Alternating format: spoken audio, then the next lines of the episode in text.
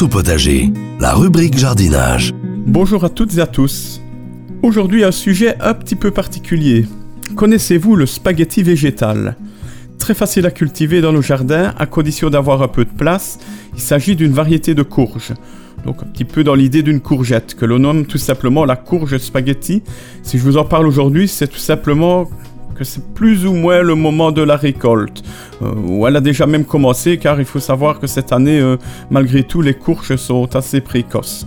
La plante, elle se développe de la même manière qu'un potiron ou un mais le fruit lui aura plutôt l'apparence d'une courgette. Donc, il va s'agir d'une plante coureuse. Donc, c'est une plante qui va prendre pas mal de place au jardin. Personnellement, chez moi, je la cultive dans un talus plein soleil. Elle s'y plaît à merveille. Donc là, elle s'étale et elle prend la place qu'elle veut et elle porte vraiment euh, très tôt. Dès euh, le 15 juillet, les premiers fruits sont déjà euh, à maturité.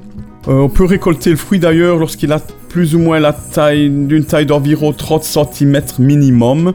Il faut le manipuler délicatement et s'il se décroche de la plante, ben, c'est qu'il est bon à être récolté. Maintenant, bon, il faut tordre un petit peu le fruit et s'il se décroche vraiment, ben là, là, vous pouvez y aller. Vous pouvez le consommer à ce moment-là directement ou alors le garder environ maximum deux mois euh, dans un endroit frais comme une cave par exemple. Pour ce qui est de la consommation, la courge, elle se cuit entière, donc pendant environ une trentaine de minutes dans de l'eau bouillante. On la retire ensuite de l'eau et on la coupe en deux. On peut alors récupérer la chair filamenteuse qu'elle renferme, qui aura vraiment la texture d'un spaghetti. On pourra alors cuisiner cette chair poêlée par exemple avec du pesto ou de toute autre façon, de la même manière que, que l'on pourrait euh, cuisiner un spaghetti euh, avec de la sauce. Je vous laisse découvrir par vous-même si vous faites une simple recherche sur le web.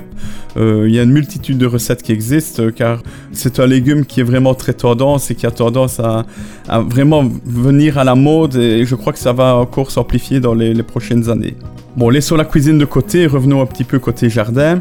Placez de préférence au soleil, on va dire que dans un terrain assez riche et pas trop sec de la même manière qu'un potiron, un potimarron ou une gourgette, hein, donc euh, ce sera vraiment le même type de culture.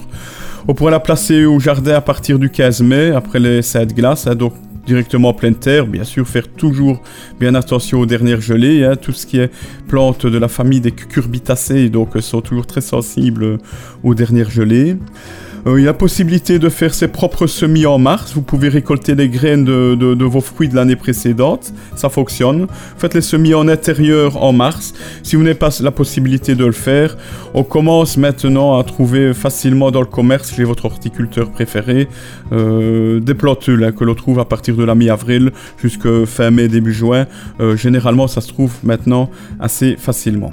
Voilà, voilà. Donc si vous en avez planté ce printemps, ben, je vous souhaite déjà bon appétit et je vous dis à la semaine prochaine.